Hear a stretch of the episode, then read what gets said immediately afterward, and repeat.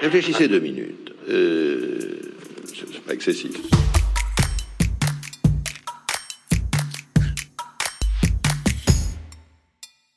Exercer son esprit critique, c'est pas toujours facile. La première des difficultés, c'est que pour avoir de l'esprit critique sur un sujet donné, il faut avoir un minimum de connaissances dessus. Exemple, une phrase qu'on a entendue dans la bouche du président de la République l'année dernière On vit plus longtemps, donc il faudra travailler plus longtemps. Si on a quelques connaissances sur les retraites, par exemple, on connaît la différence entre espérance de vie et espérance de vie en bonne santé. Par exemple, on sait différencier le budget de la sécurité sociale et le budget de l'État. Ou peut-être même on a une idée de l'évolution de la démographie ou de la productivité en France. On est armé pour remettre en cause cette idée simpliste. Mais si on ne connaît pas du tout le sujet des retraites, le on vit plus longtemps donc il faudra travailler plus longtemps, il peut paraître de bon sens. Donc l'ignorance, et on est tous des ignorants à des degrés divers sur beaucoup de sujets, l'ignorance rend l'esprit critique plus difficile. Alors prenons un exemple un peu plus approfondi. Jordan Bardella, le président du Rassemblement national, il y a quelque temps. Nous avons la volonté de faire, la volonté d'agir. Et la volonté notamment d'agir sur ces questions-là et d'interdire le voile comme signe religieux aujourd'hui manifeste de l'idéologie islamiste dans euh, l'espace euh, public. Interdire le voile dans l'espace public. Et pour justifier cette interdiction, Jordan Bardella invoque la laïcité. Vous voulez dire par là qu'une femme voilée ou une femme portant le foulard porte atteinte dans la rue porte atteinte à la sécurité publique. Je dis qu'elle porte atteinte vous pose à la, question. laïcité. Est-ce qu'elle porte atteinte à la sécurité Non, elle publique porte atteinte à la laïcité. Le voile porte atteinte à la laïcité. Alors, d'abord, il faut commencer par dire que Jordan Bardella, il n'a pas inventé la machine à courber les bananes. L'idée de l'interdiction du voile dans l'espace public, c'est une idée qu'on trouve régulièrement, à droite et très à droite. Alors évidemment, avec Marine Le Pen, Je suis pour l'interdiction du voile dans l'espace public. avec Éric Zemmour, J'interdirais le voile partout, dans la rue et dans tous les services publics. Éric Ciotti, député Les Républicains et à l'époque candidat à la primaire de droite, Moi, je demande l'interdiction du port du voile pour les mineurs. ou encore Michel Barnier, commissaire européen issu de Les Républicains, candidat lui aussi à la primaire de la droite. Dans l'espace public, je pense qu'il faut en effet interdire le voile. L'idée en résumé, c'est le voile, chez vous si vous voulez, mais pas dans l'espace public, parce qu'on est un pays laïque. Essayons donc de voir à partir de cette phrase de Jordan Bardella comment quelques connaissances sur un sujet peuvent nourrir notre esprit critique et nous permettre de remettre en cause une idée qui pourrait à première vue apparaître comme acceptable à certains et qui ne tient pas la mer. Et profitons de l'occasion pour réfléchir, à notre modeste mesure évidemment, à la notion de laïcité. Alors petite parenthèse avant de commencer notre réflexion, citons la loi dite de Brandolini, qui dit que le temps et l'énergie qu'il faut pour réfuter une idiotie sont très supérieurs au temps et à l'énergie qu'il faut pour l'énoncer. Je répète, le temps et l'énergie qu'il faut pour réfuter une idiotie sont très supérieurs au temps et à l'énergie qu'il faut pour l'énoncer. Autrement dit, une bêtise, ça se dit en 4 secondes, dire quelque chose d'intelligent, il faut plusieurs minutes. Fin de la parenthèse. Alors, pour tenter notre démontage, trois choses. Un point étymologique d'abord, laïcité, le mot veut dire quoi? Un point historique ensuite, pour essayer de comprendre d'où ça sort. Et un point juridique enfin, parce que la laïcité, c'est pas une opinion, c'est une question de droit. Alors premier point, la définition. Laïque, laïque Q-U-E, ça veut dire qui n'appartient pas au clergé. Voilà, il n'y a pas besoin de tortiller de midi à 14h. L'État laïque, au sens premier du terme, ça veut dire l'État n'appartient pas au clergé. Par extension, ça veut dire il y a séparation entre l'Église et l'État. Rien de plus, rien de moins. Ça ne veut pas dire que l'État ne peut pas parler avec des responsables religieux. Ça ne veut pas dire qu'un curé ou un moine bouddhiste ne peuvent pas faire de politique. Et ça ne veut pas dire que la liberté de culte n'est pas appliquée dans l'espace public. Ça veut juste dire que l'État n'est pas lié à une religion en particulier. Il est neutre. Voilà pour la définition au sens strict de la laïcité. Maintenant, l'histoire. Alors, il faut prendre deux minutes parce que sinon on n'y comprend rien. Le premier truc à voir, c'est que la laïcité, c'est le résultat de l'histoire. C'est une réponse que les députés de la nation ont donnée en 1905 à une situation politique qui dure depuis des siècles et qui se résume à les catholiques sont au pouvoir. Aristide Briand, qui a porté la loi de 1905, il s'est pas levé un beau matin en se disant Bon, vous savez quoi, les gars, euh, les Mahométans avec leur accoutrement folklorique, là, ça commence à bien faire. Euh, chez nous, on porte la redingote, on mange du cochon et on va à la messe le dimanche. Allez hop, on interdit les babouches dans les mairies. Ça ne s'est pas exactement passé comme ça. La laïcité est un résultat. Alors on s'excuse d'avance pour la schématisation à laquelle on va se livrer, mais nécessité fait loi. Le point de départ, c'est une histoire de pouvoir. On ajoute une petite parenthèse, c'est toujours une histoire de pouvoir. Si on remonte à la féodalité, et c'est arbitraire, on pourrait remonter à plus haut, la religion est omniprésente dans l'exercice du pouvoir. Et une séparation entre les deux, ça n'a pas grand sens. Et pour le roi en particulier, qui est donc choisi par Dieu, la religion est un enjeu central pour sa légitimité. C'est pour ça que n'importe quel roi s'empresse d'aller se faire sacrer à Reims, et si possible avec le pape présent, et on fait sacrer le fils dans la foulée, pour avoir cette légitimité qui vient d'en haut.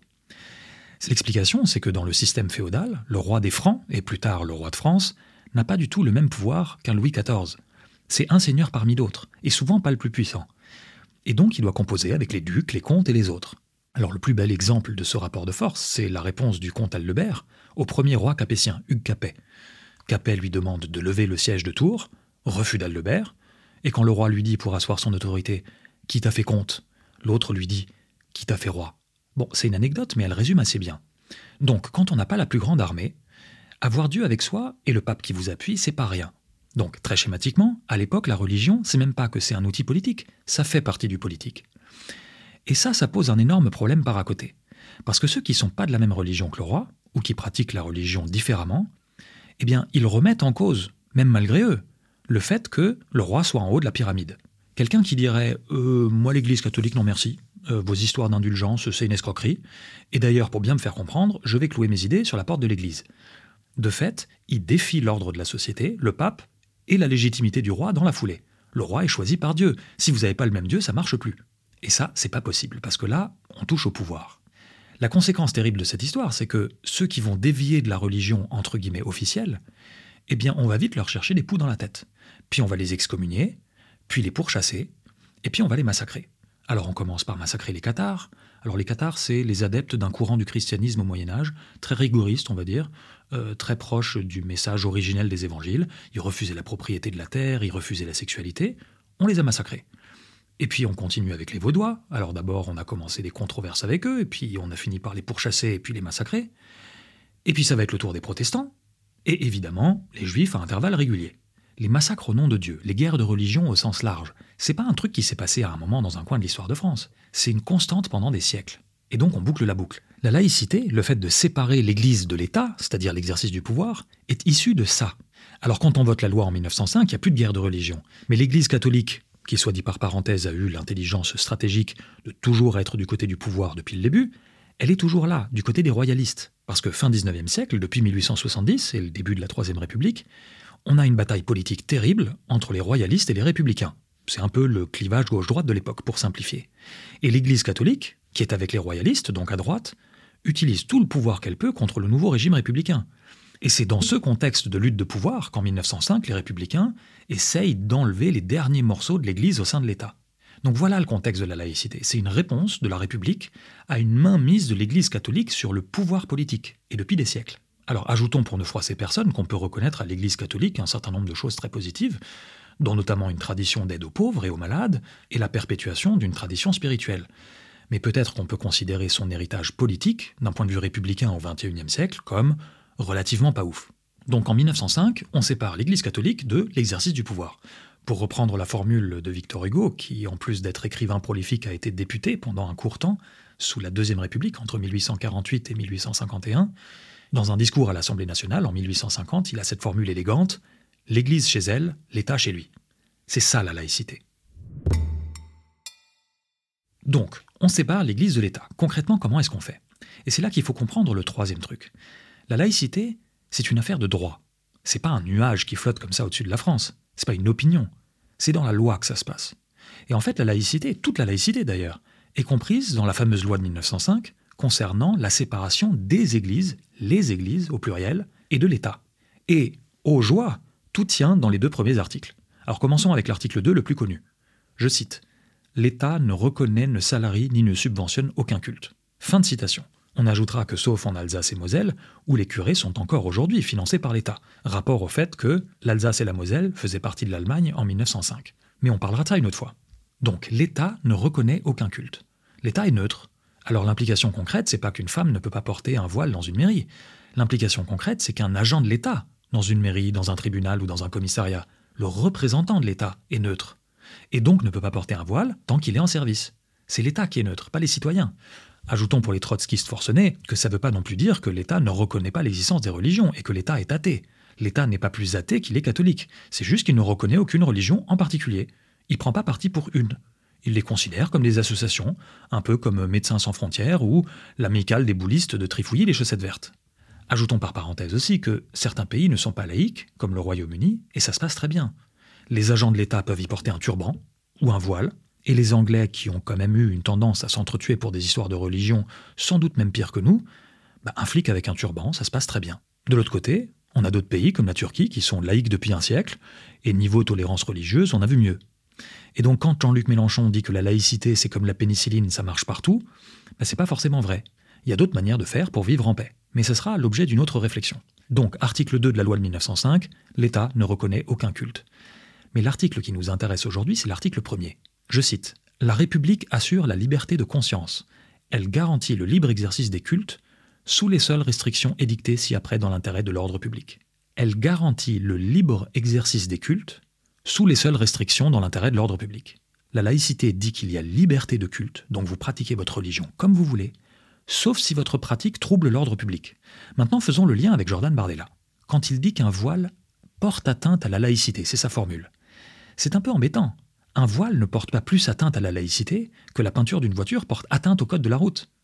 La seule question qui se pose en matière de laïcité, c'est est-ce qu'il y a trouble à l'ordre public? Est-ce que votre pratique religieuse met le bazar? Et donc posons la question à mille francs. Est-ce qu'un foulard posé sur une tête trouble l'ordre public? C'est la seule question qui se pose.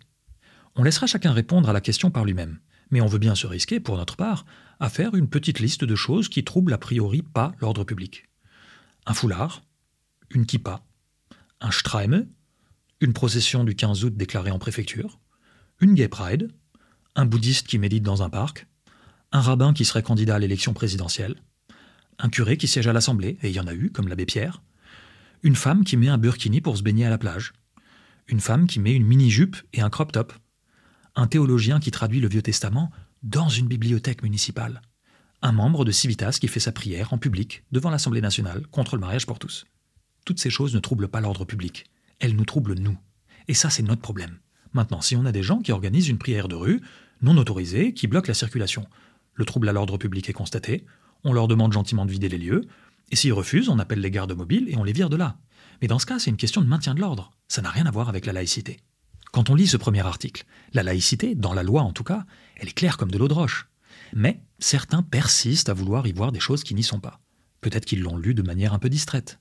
C'est vraiment à se demander pourquoi les députés, en 1905, ont pris le soin de rappeler que l'État garantissait le libre exercice des cultes. La liberté de culte, elle existait déjà largement avant. Ça existe depuis la Révolution française. C'est que il fallait calmer les énervés de l'époque, qui étaient de gauche pour le coup, qui étaient tellement anticatholiques qu'ils voulaient entre autres interdire le port de la soutane, et qui, dans une logique assez similaire à celle de Jordan Bardella aujourd'hui, voulaient gagner la bataille politique contre les catholiques, même si ça voulait dire empiéter de manière sauvage sur leur liberté. Aristide Briand, qui avait donc porté la loi de 1905, on l'a dit, et qui en était le rapporteur, avait eu cette formule un peu moqueuse. Si quelqu'un veut se déguiser en portant une soutane, on va pas lui interdire. Donc, entre autres, pour garantir le droit des curés de l'époque, les députés prennent la peine de rappeler que l'État garantit la liberté de culte. Maintenant, Jordan Bardella pourrait tout à fait dire Je suis dérangé par une femme qui porte le voile, parce que j'ai une conception différente de ce que doit être l'expression de sa religion. Il pourrait dire Je suis pour une limite à la liberté de culte. Je pense que les musulmans ne doivent avoir que partiellement ce droit fondamental ça aurait le mérite de l'honnêteté. Sauf que dire ça, c'est un peu difficile à assumer. Alors on dit Non, elle porte atteinte à la laïcité. Que le Rassemblement national propose d'interdire le voile dans l'espace public, c'est un choix politique dont on peut, et pourquoi pas, dont il faudrait débattre, même s'il emporte, d'après nous en tout cas, un cortège de problèmes en matière de droits fondamentaux. Mais dans ce cas, est-ce qu'il vaut mieux pas tout simplement assumer de vouloir limiter la liberté de culte pour certains et laisser la laïcité tranquille? Cette petite réflexion sur la laïcité, pour montrer combien les connaissances, et notamment historiques, peuvent aider à exercer son esprit critique face aux inexactitudes ou aux bêtises bien dodues. À nous donc, quand on se retrouve face à un sujet qu'on ne connaît pas ou qu'on maîtrise mal, de redoubler de vigilance, de ne pas avoir d'avis trop arrêté sur la question, et de prendre le temps de lire, de comprendre, et d'essayer à partir de là de réfléchir un peu plus, un peu mieux à chaque fois, et de développer notre esprit critique. Merci à tous celles et tous ceux qui nous soutiennent sur Tipeee. Veuillez recevoir nos plus cordiales courbettes. Alors ça monte, hein, ça monte, ça nous donne des perspectives. Donc merci à vous. Et pour ceux qui n'auraient pas encore franchi le cap du mécénat, on vous attend les bras ouverts. Chacun à hauteur de ses moyens. Et sinon, envoyez-nous des pouces et des câlins numériques. On est toujours content d'en recevoir. Et bien sûr, vous pouvez aussi jeter un œil au chapitre 3 de notre parcours d'esprit critique qu'on a ouvert sur notre site. Vous trouvez ça sur l'espritcritique.fr slash parcours. Merci à tous de nous suivre et rendez-vous au prochain épisode.